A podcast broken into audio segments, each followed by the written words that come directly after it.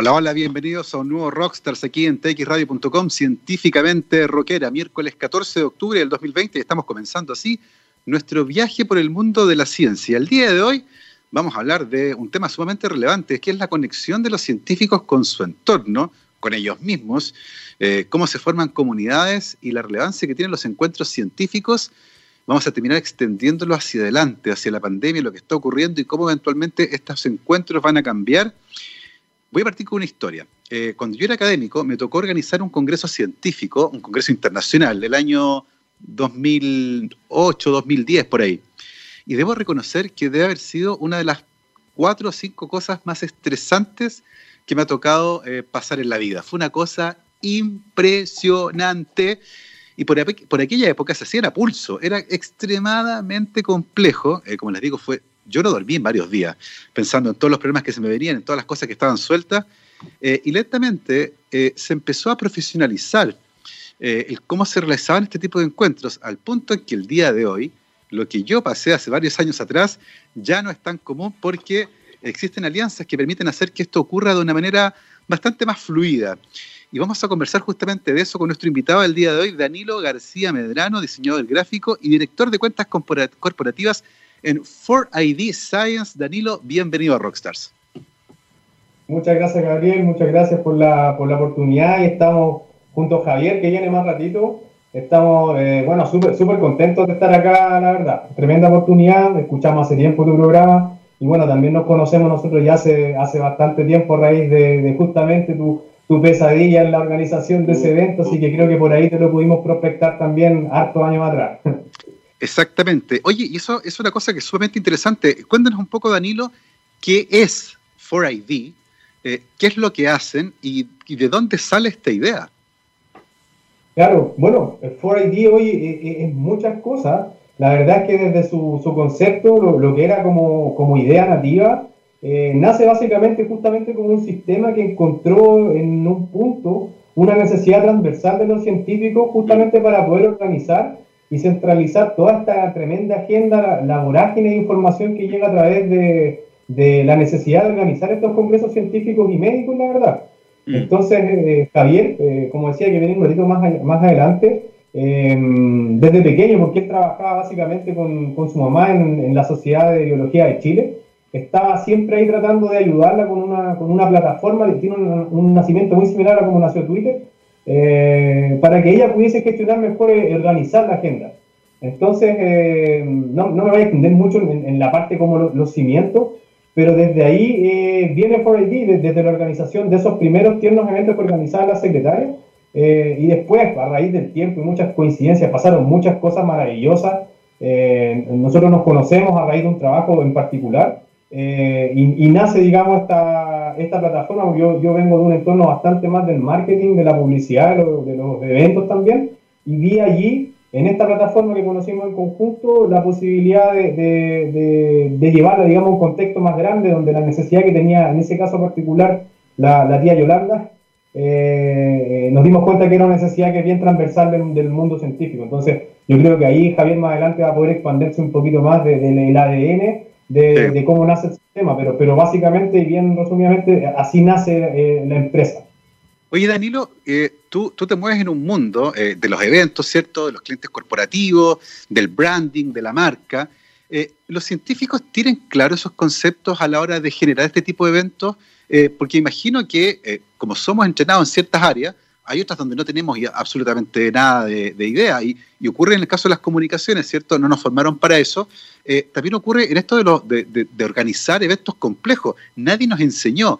Eh, se aprende sobre la marcha. En ese sentido, eh, ¿cómo son como clientes los científicos? bueno, son, especiales en todo sentido. O sea, son, son maravillosos desde, un punto de vista, pero desde otro son bien complejos porque justamente no tienen estos conocimientos del posicionamiento de marca, son medio autodidactas. Entonces me he dado cuenta que ellos, me presentan a mí unas marcas y me dicen, Danilo, ¿qué te parece este logo que hice? yo, bueno, tengo que empezar como a, a, poner harto bálsamo, digamos, este tema, para que sea suave un poco mi comentario, que, que de frente es bien destructivo. Entonces, eh, hemos con ellos finalmente, tienen ideas, básicamente, juntan cosas, pegan fotos y arman una especie de, de androide, hay un Frankenstein, y uno tiene que vectorizarlo, convertirlo en, algo que sea reconocible y que finalmente es súper eh, importante desde el punto de vista del diseño, que es el posicionamiento de una marca.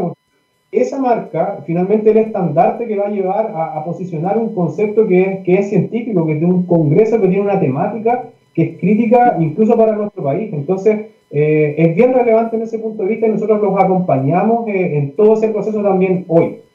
Claro. Es interesante entonces, ya sabemos que Danilo tiene su refrigerador lleno de dibujos con imanes pegados, de todos esos logos red que hicieron a mano, donde eventualmente, obviamente, pasan por un proceso después para generar una imagen.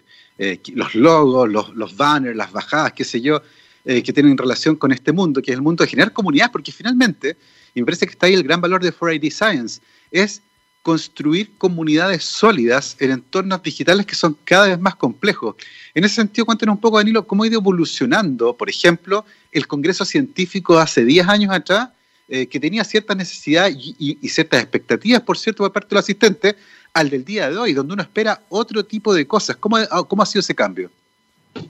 Sí, este, un, pequeño detalle ahí, eh, Gabo, también hay un tema eh, presupuestario en, muchos de los fondos de, cómo se generan este, estos congresos, en que el ítem posicionamiento de marca eh, y piezas gráficas relacionadas con los eventos no existe. Entonces, también los científicos cuando quieren levantar algún evento, que estos eventos finalmente se componen de un, de un sinfín de, entes presupuestarios, uno es el presupuesto que pagan los, los, asistentes, pero hay otro que viene de algún proyecto eh, y no existe en el proyecto el ítem marketing. Entonces lo, lo, meten como a fondos varios. Entonces también hay un tema que reflexionar respecto a cómo se están eh, otorgando los fondos relacionados para que ellos puedan disponer de herramientas eh, y poder contar con profesionales diseñadores que estén dispuestos a sumarse a estos proyectos, no, no hay plata para ir en marca. Entonces también ahí hay una cosa eh, pseudo política que resolver en relación a los fondos, porque mm. están súper limitados y ese ítem no existe. Bueno, en, relación a la segunda pregunta, eh, ha, cambiado bastante y yo creo que también ha cambiado por el refresco de las generaciones. tenemos generaciones que no eran nativas digitales, que son que hoy día componen eh, un porcentaje no menor de nuestros clientes, eh, pero eh, entraron ahora esta, esta, estos jóvenes que vienen mucho más frescos, nativos digitales, y ya son bastante más avanzados en el uso de tecnología. Entonces, ¿qué es lo que pasaba antes? Nosotros veníamos con un sistema que venía a destruir el concepto de la organización de un, de un, de un, congreso científico, ya que antes lo organizaban las productoras de eventos. Entonces, eh, un científico confiaba básicamente todo su proyecto a una productora de eventos y nosotros empezamos a entrar con el tema de la tecnología. Y lo que le ofrecimos a ellos fueron plataformas digitales para que ellos mismos pudieran disponer de ellas y organizar sus congresos en un contexto mucho más eh, económico. Eh, no, no voy a desmerecer el trabajo de una productora que igual son gente súper profesionales, trabajan impecables, se encargan de que llegue el científico al, en, el vuelo adecuado, lo van a buscar un sinfín de cosas, pero nosotros automatizamos con el sistema todo eso, todos esos puntos. Entonces, en una etapa A teníamos que nosotros apretar los botones por los clientes porque no estaban ni siquiera dispuestos a meterse en el módulo de organizador, el organizer que nosotros le llamamos, eh, y teníamos que estar nosotros actuando como organizadores digitales. Eh, pero los nuevos eh, científicos, yo estoy hablando incluso de, los 30, eh, ellos mismos exigen mirar el teje-maneje del Congreso en el entorno digital. Entonces quieren tener el control de su propio Congreso desde el punto de vista de las herramientas que nosotros brindamos. Y ahí hay un cambio significativo que un poquito más adelante vamos a tocar con Javier el tema también coyuntural, cómo avanzamos estos mismos seis años que avanzó todo el país en el tema del uso de tecnología digital, de, de, de, videollamadas y otra cosa, eh, pero nuestros usuarios hoy eh, están bastante más asíduos a, utilizar la tecnología que nosotros disponemos y que era bien visionaria hace prácticamente 8 o 9 años atrás, porque nadie pensaba en apretar botones para organizar un congreso, lo levantaban a, pulso, digamos. Exactamente, la planilla Excel, el papelito, la colilla que se cortaba, el registro que se perdía, era francamente una pesadilla en papel eh, con además pasajes que se traspapelaban, bonos de colación que no llegaban, eh, y era francamente, era francamente desastroso, requería además un ejército de gente trabajando en la parte logística. Eh, y en ese sentido, cuando, cuando aparece ayuda, ¿cierto? En el caso de ustedes, 4ID se presenta como ayuda para este tipo de instancias, eh, lentamente se empieza a hacer popular y básicamente empieza a correr la voz. Eh, y la gente dice, oye, el último congreso lo organicé con ellos y me solucionó un montón la vida, parte importante esto se convirtió en formato digital. Em, en ese sentido, ¿cómo ha sido la incorporación de distintas sociedades a irse a trabajar con ustedes? ¿Ha sido un proceso fácil? ¿Les ha costado más? ¿Son más reticentes a soltar un poco el control? ¿Cómo ha sido ese proceso? Mira, hay, hay de todo. Hay, hay, sociedades que son, que son bastante eh, amistosas en ese punto de vista, del punto de vista de, de, de, abrir un poco el, el, ADN y la intimidad de la, de la misma sociedad. Eh, hay otras que, claro, eh, tienen bajo bastantes llaves, por ejemplo, sus bases de datos, son súper celosos las bases de datos de los usuarios, que no quieren que se compartan. También han tenido muy malas experiencias con otras, eh, eh, no empresas, sino que personas naturales que les han querido ayudar y, misteriosamente se filtran sus bases de datos a empresas que les interesan esas bases de datos, entre otras cosas. Entonces, también ahí pagamos justos por pecadores. Si nos equivocamos en el proceso, si en algunos momentos pasaba que, no sé, por alguna plataforma aparecían las listas de socios y después nos llegaba ahí el papel, la lista de socios son ocultas, nosotros nos tuvimos un poco de también que, que, aprender mucho de ello. Eh, no, no, lo sabíamos todo cuando partimos, pero todos los científicos en general nos ayudaron bastante desde el punto de vista de, mostrarnos cómo se debía trabajar con la ciencia. Entonces nos fuimos también blindando eh, y cada vez poniendo mayor cantidad de seguridad en nuestros sistemas, al punto que hoy le podemos ofrecer eso a los clientes y como ya empezamos a captar de cada uno de ellos las necesidades, en las particularidades encontramos las generalidades. Entonces, mi, speech de venta hoy día prácticamente satisface eh, el 100% de la necesidad de un cliente. Entonces, no le dejamos mucha opción para que venga con algún cuerpo y nos diga, eh, eh, no, disculpa, y nos diga no. Entonces, ya que los conocemos tan bien que, que, sabemos bien un poquito cómo, cómo, darles en el gusto. Entonces, por ahí ya nos hemos ganado harto la confianza también y el boca en boca cuando viene alguien referido, básicamente todos estos filtros y estos prejuicios ya no existen. Mm. En, ese sentido, eh, ¿qué, ¿qué, habilidades que ustedes tienen como empresa? ¿Cuál, crees tú que es, son las características que finalmente convencen a alguien a organizar un congreso médico o científico, por ejemplo, de trabajar con ustedes? ¿Dónde crees tú que ocurre el clic? ¿Dónde está el cambio acá? Que uno dice en realidad, voy a, voy a dejar esto en las manos de alguien que sepa cómo se hace. ¿Cuándo ocurre ese cambio? Yo creo, que, yo creo que es la calidad del servicio. Nosotros como desarrolladores, y un punto súper importante, existen muchas herramientas en el mercado que organizan eventos, mm. eh, pero el servicio es un servicio a distancia y, y, tú muy pocas veces puedes tener contacto con una persona. Todavía se da mucho que, eh, a lo menos en lo que hemos organizado aquí en Chile, eh, necesitan que haya una persona, un ser humano que entienda, que tenga sentimientos y converse con ellos. Entonces, en ese sentido, nosotros, nosotros, como nos hemos convertido ya en amigos de muchos de ellos, amigos de asado, amigos de carrete, entonces la buena experiencia se premia también con, el, con, con la amistad de parte del científico hacia una persona común y corriente, digamos. Entonces, eh, por ahí yo creo que hemos ganado harto la confianza, hemos entrado en un, en un, círculo bien íntimo eh, y nos ha servido para ganarnos también la confianza de ellos. Y otro gran valor eh, es también en la participación de Javier, mi socio, que, que Javier eh, es de cuna científica sin ser científico, pero ha estado vinculado toda su vida con los científicos y él es bastante conocido, digamos, dentro del, mm.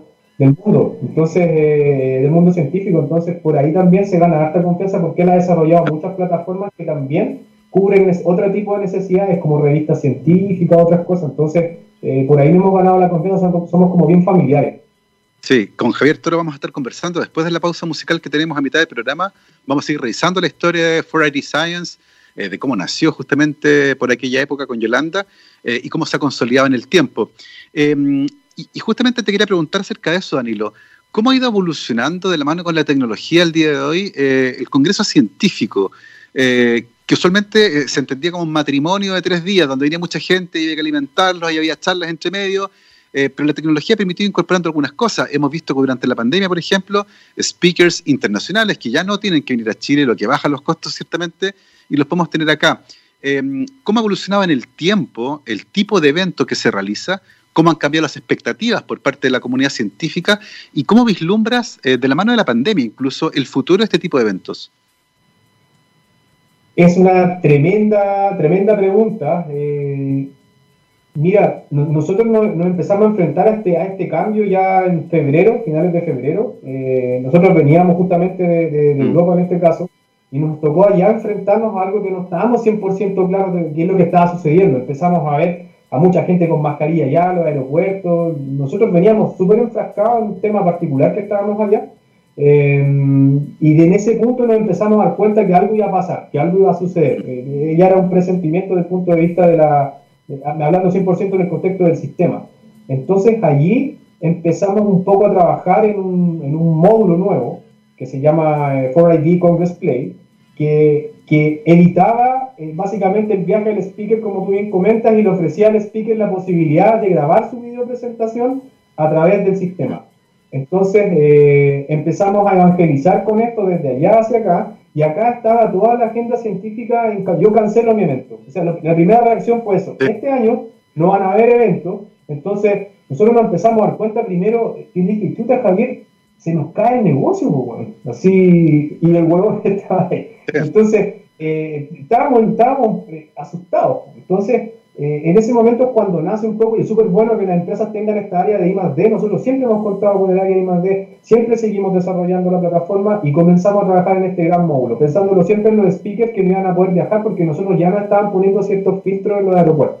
Entonces, nace este módulo y nosotros inmediatamente lo enfrentamos desde el punto de vista marquetero y enviamos una tremenda invitación a todos nuestros clientes acá y decirles, no frene su agenda científica y médica, quédese en casa, pero siga eh, mm. organizando su momento a través del nuevo módulo Congress Play. ¿Qué es el módulo Congress Play? Básicamente que puedas traspasar todas las presentaciones orales a presentaciones grabadas, a cápsulas. Y eso empezó a suceder, pues, entonces nosotros empezamos a trabajar uno a uno con todas las sociedades, explicando lo que, lo que venía, explicándoles que el networking digital funcionaba, y como tú bien dices, eh, todos estos costos, eh, eh, que son altos costos de alimentar a la gente, de pagar el hotel, de tener incluso que depender de la agenda de un hotel, se empezaron a diluir a través que el entorno digital nos permitía tener grandes centros de eventos digitales eh, y había mucho interés en poder asistir a estos eventos. Entonces, sucedió también que ya no se estaba limitando a tres días también un evento, siendo que yo puedo tener. Disculpa, ahí. algo, algo pasó con el audio, estamos escuchando poco mal, pero puede ser probablemente la conexión. Eh, sigue nomás, estamos. Y dijiste un concepto que me pareció súper interesante: un centro de eventos digital. Exacto. Claro.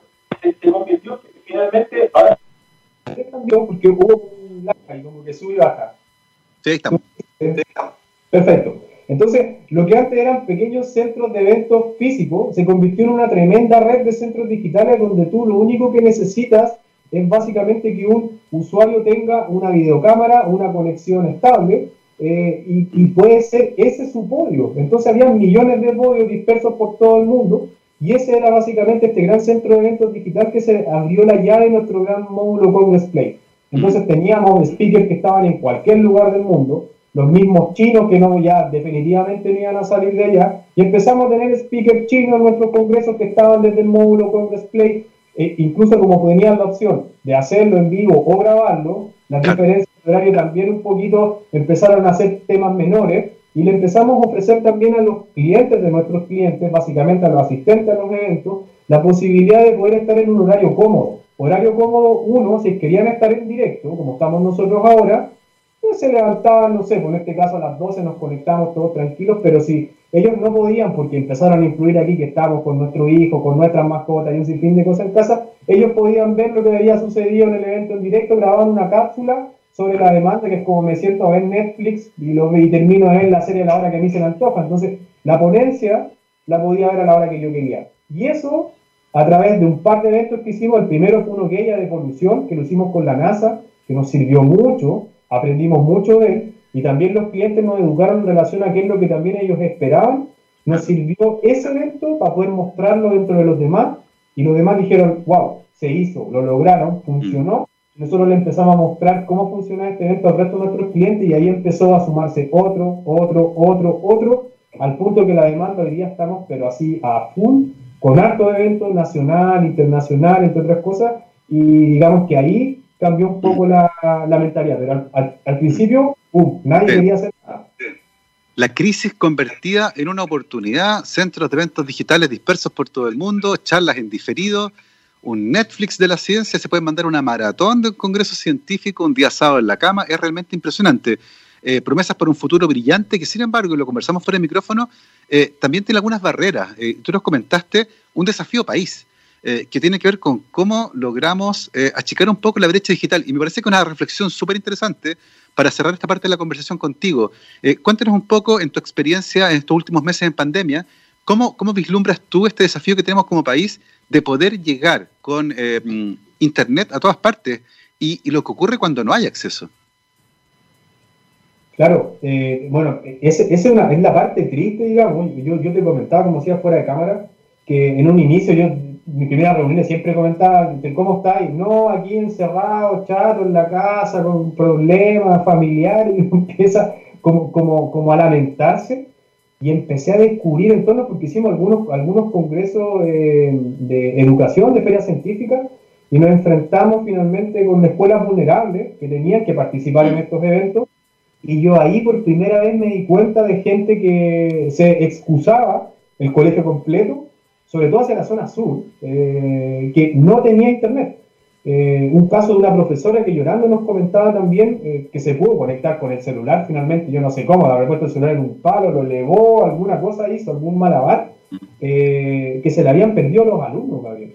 Entonces no tenía traza de los alumnos desde que empezó la crisis pandémica, porque los alumnos no tenían internet, hablando de estos alumnos que llegaban en, a veces en carretones, todos juntos al colegio, hasta este, colegio, este colegio rural. Entonces, eh, se ha perdido trazabilidad de gente. Yo me he dado cuenta de lugares que en definitiva no hay internet.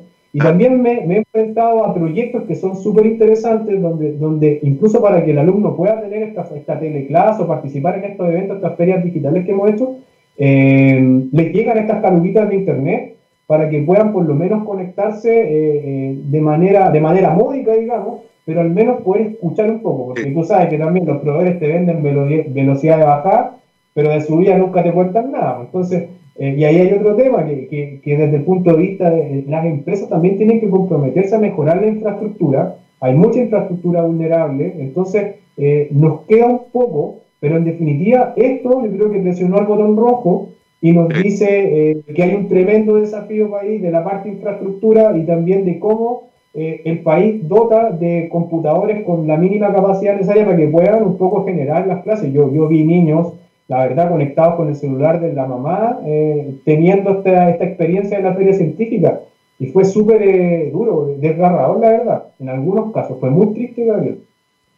Sí, es uno de los grandes desafíos que tenemos y es de las cosas que tenemos que aprender de la pandemia. Así que hemos, 4ID aprendió de esta pandemia que una crisis se puede convertir en una oportunidad para reinventar completamente las plataformas para que los científicos se puedan reunir y seguir compartiendo su información, a pesar de que, por ejemplo, los viajes en avión están sumamente restringidos. De eso estuvimos conversando durante esta primera parte con Danilo García Medrano, diseñador gráfico y director de cuentas corporativas de 4ID Science a quien agradecemos mucho haberse conectado con nosotros. Vamos a hacer una pausa musical, pero a la vuelta vamos a estar conversando con Javier Toro Zambrano, uno de los creadores también de 4D Science, de los inicios con eh, Yolanda, ¿cierto? De la necesidad. Vamos a revisar todo eso y también, por supuesto, el presente y el futuro de esta empresa que ayuda a los científicos, a los médicos a organizar sus congresos de manera profesional y en este caso además digital. Danilo, muchísimas gracias por haber conversado con nosotros. A ustedes, muchas gracias, que estén bien. Sigan con Javier. Seguimos con Javier ahora, vamos a escuchar a The Church con Shadow Cabinet. Vamos y volvemos rapidito, seguimos con eh, Javier Toro después de este corte musical. 12 con 40, estamos de vuelta aquí en rockstarsdetxradio.com, científicamente rockera, miércoles 14 de octubre del 2020 y seguimos conversando eh, acerca de 4ID Science, cómo cambió la cara de los encuentros médicos y científicos en Chile y vamos a conversar en esta segunda parte con Javier Toro Zambrano, que es uno de los creadores de 4ID. Eh, y tengo entendido, porque conversamos eh, con Danilo recién, que hay algo sumamente interesante. Estuve viendo una foto recién fuera de pantalla también que tiene que ver un poco con tu historia familiar eh, y con tu mamá, con Yolanda, ¿cierto? Y, este vínculo tuyo desde muy joven con este tipo de encuentros y que hace finalmente sirve como el germen de una idea. Cuéntanos un poco cómo fue eso.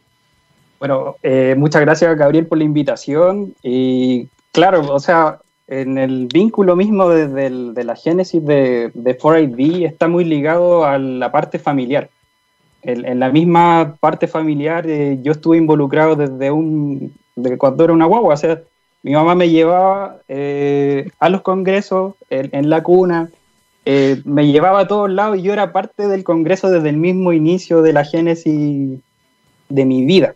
Entonces, eh, fui y, vi todo eso, vi todo el proceso y, todo lo mismo de la génesis, del crecimiento mismo de la empresa tiene mucha relación con la parte familiar, la parte de mis padres, la, ayuda de mis hermanos, todo eso tiene, tiene relación, tiene una cabida de, de, algo que también yo creo, yo siento que está relacionado con la ciencia misma del crecimiento mismo científico en Chile, mm. porque, porque el, el mismo crecimiento científico en Chile parte de una cosa de, de una amistad de científicos.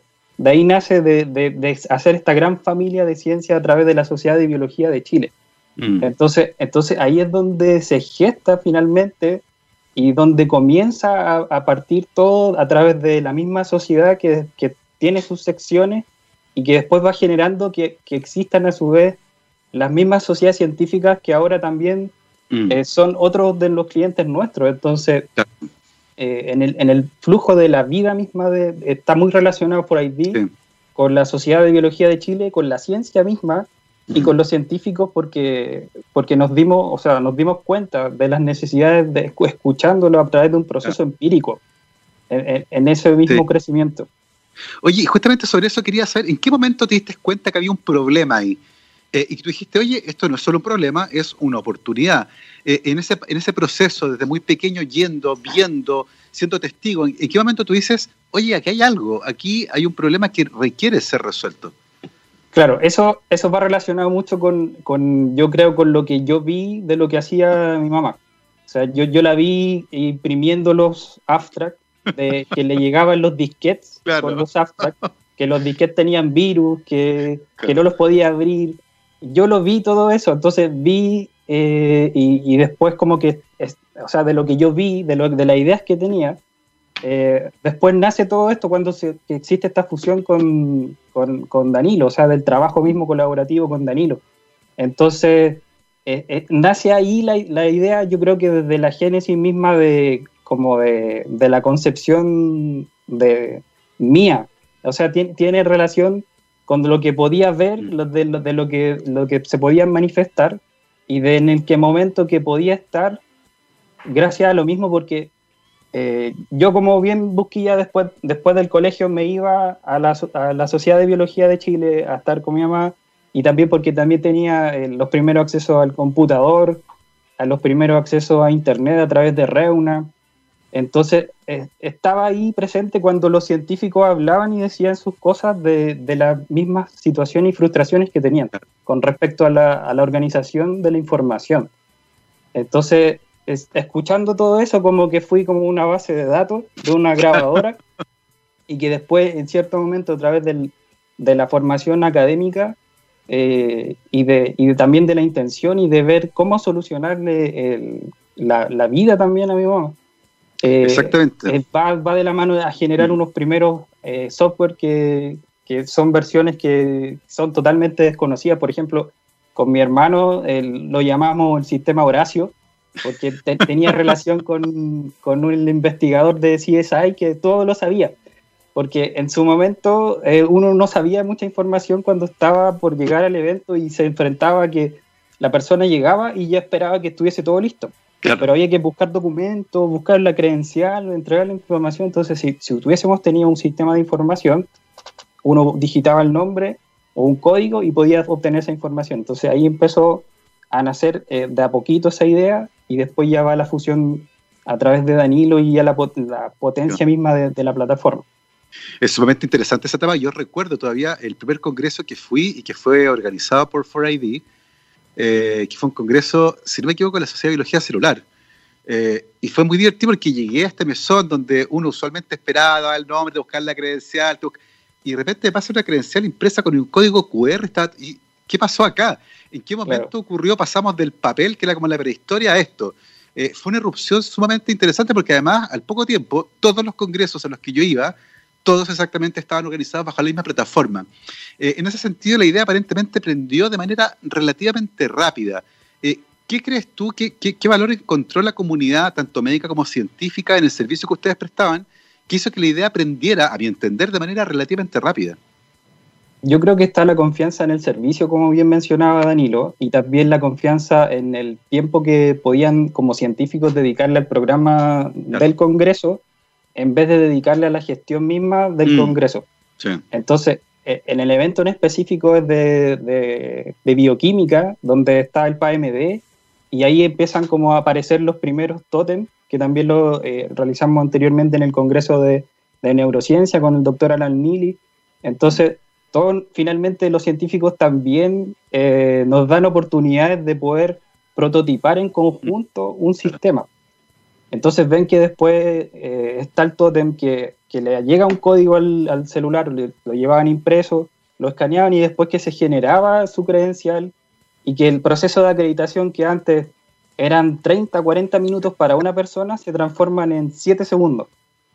Entonces eso es increíble y yo creo que de la sorpresa misma, porque yo estuve parte de todo ese proceso, o sea, con mm. Danilo fuimos a los congresos, tiene una, una historia muy eh, como romántica, por así decirlo, porque había una cosa que teníamos que ir como equipo, arrendar un auto, llegar con los totem, ir en conjunto y tiene una, una formación misma que estuvimos involucrados siempre en el mismo servicio. E, e, ese también es como súper clave porque no, no, no, está una externalización misma del proceso, sino que hay un, un, involucramiento a través de un proceso como de mejora continua del mismo sistema. Y eso, y eso requiere un esfuerzo, o sea, eh, es decir, que el día anterior del Congreso y la semana anterior había que configurar los equipos y uno tenía que desarrollar cosas nuevas, eh, cumplir los desafíos, las exigencias mismas que, exigía el, la parte científica y poder de esa forma lograrlo. Entonces ahí nosotros como que eh, fuimos cada vez aprendiendo del mismo proceso. Entonces, eso se ve reflejado cada vez, quizá de alguna forma de lo que comenta, nos, comenta como feedback en, los distintos científicos con los que hemos trabajado y que nosotros lo escuchamos. Es, un proceso que uno escucha al cliente y que después lo implementa y hay una satisfacción porque ve que después de que quizá tuvo algún inconveniente porque no existía la, la funcionalidad, después se da cuenta que sí existía y que esa misma funcionalidad está disponible para toda la ciencia en general. Entonces eso es un proceso que va creciendo de forma evolutiva a través del sistema. Es sumamente interesante lo que ha ocurrido con plataformas eh, como las que ustedes tienen, For ID Science, eh, porque ha permitido profesionalizar eh, una, un tipo de evento que usualmente se hacía a pulso y por lo tanto con muchísimo trabajo, muy autodidacta, con muchos errores, para convertirlo finalmente en un servicio completamente profesionalizado que funciona muy bien eh, y que está enfrentando, y lo conversamos un poco con Danilo también, eh, una coyuntura bien interesante, que es el futuro del Congreso Científico. Eh, un futuro en el que los viajes van a ser más poco frecuentes, juntar a las personas va a costar, y en esa eventual crisis, ¿cierto?, aparece también una oportunidad. posicionándose en el lugar donde está en el día de hoy, ¿cómo vislumbras tú el futuro? Yo creo que el futuro de los congresos científicos es híbrido. El futuro es que se va a lograr, por ejemplo, que, exista la reunión física, porque el ser humano tiende a querer juntarse, pero también voy a tener también la opción de que aparezca alguien que está en el otro lugar del mundo que no puede llegar o que le va a costar y que no pueda eh, fácilmente, pero también va a estar mm. ahí presente en la misma reunión, va a poder participar del, del mismo congreso y tener la misma experiencia de cara a la mezcla entre lo digital y lo presencial. Entonces va a aparecer esta, esta parte híbrida y que después probablemente en el tiempo quizá futuro también sea 100% digital. Entonces ahora estamos forzados como sociedad a hacerlo 100% digital porque hay una restricción mm. sanitaria de, un contexto pandemiológico, pero después de esto nace un, híbrido de, mm. de, la misma concepción de los eventos.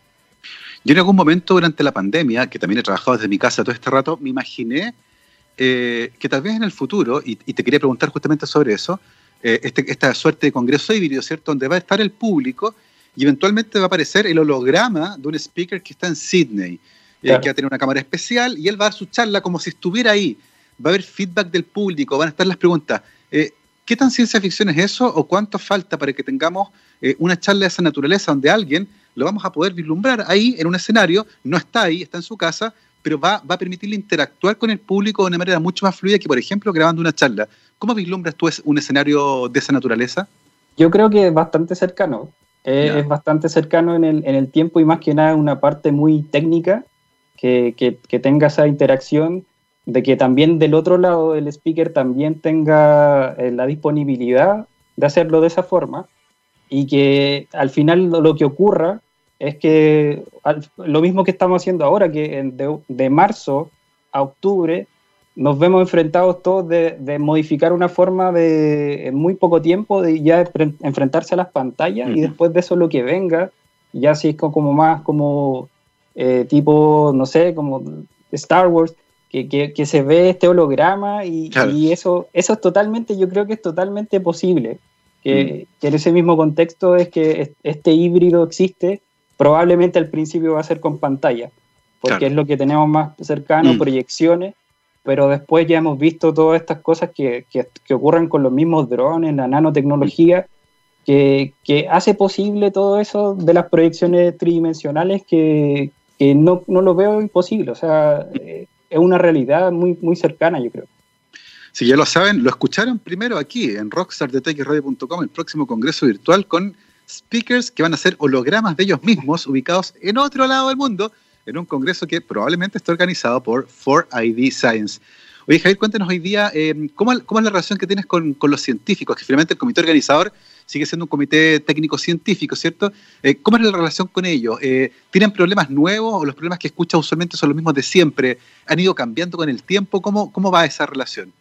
Eh, hay problemas nuevos, sí. Esa, la, la, misma realidad de la modificación, por ejemplo, del, del, del, del abstract a que ya sea un paso más el video póster y la video presentación y la presentación misma en vivo, son problemáticas nuevas, que, mm. que, por ejemplo uno se involucra de la forma de que se vuelve como un guía del proceso, de tal forma de que uno indica que ya entonces la dinámica va a ser de esta forma, se va a primero hablar, después hay un moderador, hay alguien que ve, ve también el chat y esa interacción misma y como que el científico ya lo aprende y lo aplica y se, después se da cuenta que funciona.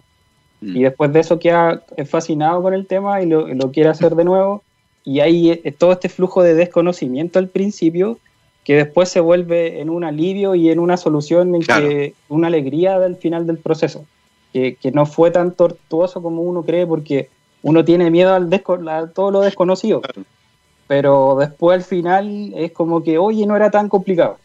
Era, era, se podía hacer, entonces, mira, y si lo hacemos así el otro año, o si mm. lo incorporamos en suma a otras cosas, está, vienen todas esas problemáticas y esos desafíos futuros. Oye, está súper interesante también esto porque muy probablemente la necesidad va a ser regional, no solo en Chile. Y uno puede imaginar que en países como Colombia, Brasil, Argentina, este tipo de problemáticas también deberían ser abordadas de una forma similar. Eh, ¿Han pensado en, como, como empresa, como 4D Science, expandirse a otros países? ¿Las operaciones en Chile los tienen contentos? ¿Cómo visualizas ese escenario pensando en el, en el mediano plazo? Claro, nosotros ya estamos en, expansión a otros países. Eh, estamos trabajando ya fuertemente en España con, con Bárbara, con Santi, que les mando un saludo. Eh, y, ya tenemos una, una, filial de la misma 4ID España. Entonces ya tenemos una estructura en España. También estamos trabajando a raíz del, del último congreso de ALAM que organizamos en 2018 con Paraguay, con Anita. Eh, también tenemos un, un vínculo de, de la generación misma del, del, Congreso y con distintos eventos que, están, que al ser digitales mm. se permite hacer de forma transversal en todo el mundo. Entonces, podemos tener un speaker que esté en Australia, tenemos otros que están ahora trabajando que en México, entonces eh, aparecen personas en España que se conectan, no sé, desde Colombia, desde Argentina, entonces se vuelve una red de la ciencia mundial que se potencia a su vez a través del sistema. Entonces eso les permite a ellos mismos interactuar de forma directa y de llegar a, otro científico que a lo mejor no conocían y que tenía su misma línea de investigación. Mm. Entonces todo eso le, permite el abanico de, la red misma que se expanda a través de los distintos países de la región y de otros continentes también. Es notable lo que, uno, lo que uno puede proyectar a partir del trabajo que han hecho hasta ahora como empresa for ID Science, eh, cómo la coyuntura ¿cierto? ha generado nuevas ideas, eh, cómo se vislumbra el futuro eh, de estos congresos eh, que van a costar un poco menos probablemente porque los costos operativos van a disminuir, pero no por eso van a dejar de ser menos interesantes, van a tener speakers de gran nivel, porque la agenda ya no requiere darse un viaje de una semana al fin del mundo, que es Chile, sino que sencillamente tomarse un par de horas durante la semana para conectarse de manera digital a un congreso, así que muy probablemente las oportunidades van a ser gigantescas en ese sentido. Eh, si alguien, por ejemplo, todavía no los conoce y quiere, quiere conocer eh, cómo los pueden ayudar como organización médica, científica u otras, ¿dónde los encuentran? Bueno, nosotros nos pueden contactar a través de forid.science, a través del sitio web. Eh, nosotros también tenemos distintos botones de contacto a través del mismo, que, mm. el, mismo sistema de CARS va resolviendo la, navegación y al final termina en un contacto. Eh, nos pueden también encontrar en los correos nuestros de eh, danilo.forid, javier.forid.cl y, y a través del mismo teléfono también que tenemos en contacto, que, que también es un apoyo igual constante. Entonces, tenemos toda la red de, Instagram también y de las redes sociales. Si ya lo saben, si están escuchando, les pareció interesante y saben que ahí hay un salvavidas para lo que están viviendo, porque, oh, sí que es así, 4id.science, 4id.science, ahí los pueden ayudar eh, con expertos, ¿cierto?, que llevan años ya eh, en este mundo. Cuéntenos un poco, mm, eh, Javier, y ya para ir, para ir cerrando esta parte de la entrevista, ¿Cómo vislumbras el futuro? Ya hablamos un poco de cómo va a ser ¿cierto? Este, este modelo híbrido. Y, lo conversamos también un poco antes con Danilo. La infraestructura digital en Chile todavía es un poco precaria. En ese sentido, ¿qué esfuerzos crees tú que son necesarios realizar para que este tipo de herramientas, que, no, que no tiene por qué ser solamente para congresos científicos, puede ser para clases en un colegio, y, e invitar a un profesor de España, por ejemplo, que haga una clase de microbiología a Chile a un colegio rural, eh, para que eso pueda ocurrir de manera mm, eh, con buena calidad en el fondo. ¿Qué es lo que debería ocurrir con nuestro país? ¿Dónde crees tú que están nuestros talones de Aquiles al respecto? Claro, de, lo mismo, del proceso mismo empírico que hemos visto, de, del, por ejemplo, el último Congreso Interregional de, ciencia, con, distintos mm. profesores del país, de, todo el país, vimos y experimentamos los distintos aspectos tecnológicos que tenía la región. Entonces, el mismo asistente nos comentaba que no, no era nuestra culpa lo que estaba pasando porque se le quedaba pegada la cámara o el teléfono, sino que era porque la red de conectividad misma no, no, llegaba y también la tecnología misma también no era el acorde a la exigencia misma que, nace aceleradamente desde marzo a la fecha. Entonces, él necesita un computador mucho más potente, que tenga mucha más memoria RAM, que tenga una velocidad de subida mucho más potente. Entonces, eso implica a que la conectividad misma de la región tenga que mejorar, que, esa fibra óptica que llega a la región metropolitana también llegue a, todos lados del país, que llegue a esa parte rural que tampoco tiene acceso, por ejemplo, de, conectividad de fibra óptica, de una antena, y que tenga que llegar al menos en una región para que ese estudiante pueda tener acceso y ese profesor también pueda tener acceso a esa conexión de esa clase o de esa experiencia con ese speaker. Entonces, eh, ese es el desafío, el mejorar la conectividad del país en, general. Es súper interesante aquello porque finalmente estamos frente a una coyuntura donde hay una traba que es de infraestructura, porque la tecnología está, y también las ganas de digitalizar varios de los contenidos interesantes que ocurrieron hace poco tiempo en persona. Eh, y por lo tanto, ahí como país tenemos un desafío gigantesco que es mejorar la infraestructura para que deje de ser una barrera para que este tipo de tecnologías pueda beneficiar a la mayor cantidad posible de personas. Es la una de la tarde, queremos agradecer a Javier Toro Zambrano, eh, socio fundador de 4ID Science, que desde pequeñito con Yolanda, ¿cierto? la secretaria de la Sociedad de Biología de Chile, iba a los congresos y veía todas estas dificultades, esto de los disquetes con virus, los resúmenes mal hechos, las inscripciones que se traspapelaban, eh, y finalmente se logró profesionalizar este servicio a través de 4ID Science, que permite mejorar eh, la vida del científico, particularmente de aquel que está a cargo de organizar el Congreso. Em, Javier, te queremos dar las gracias por haberte conectado el día de hoy con Rockstars. Gracias, Gabriel, y bueno, las gracias a todo el equipo que hace todo esto posible. Eso, infinitas gracias a todos. Por supuesto, un abrazo grande porque estas cosas no pasan nunca solas. Así que ya lo saben, 4id.science, ahí se pueden conectar para mirar qué cosas pueden hacer por ustedes. Muchísimas gracias a los dos, a Danilo y a Javier. Nosotros nos vamos, es la una de la tarde, miércoles 14 de noviembre del 2020, como siempre, con muy buena música y el día de hoy, debo confesarlo, una de mis bandas de la infancia. Sí, así era yo, chiquitito, a fines de los 80. Nos vamos con Poison en el All You Need Is Rock del día de hoy aquí en Rockstars de Comenzamos con Nothing But a Good Time. Que estén muy bien. Hasta mañana. Chao, chao.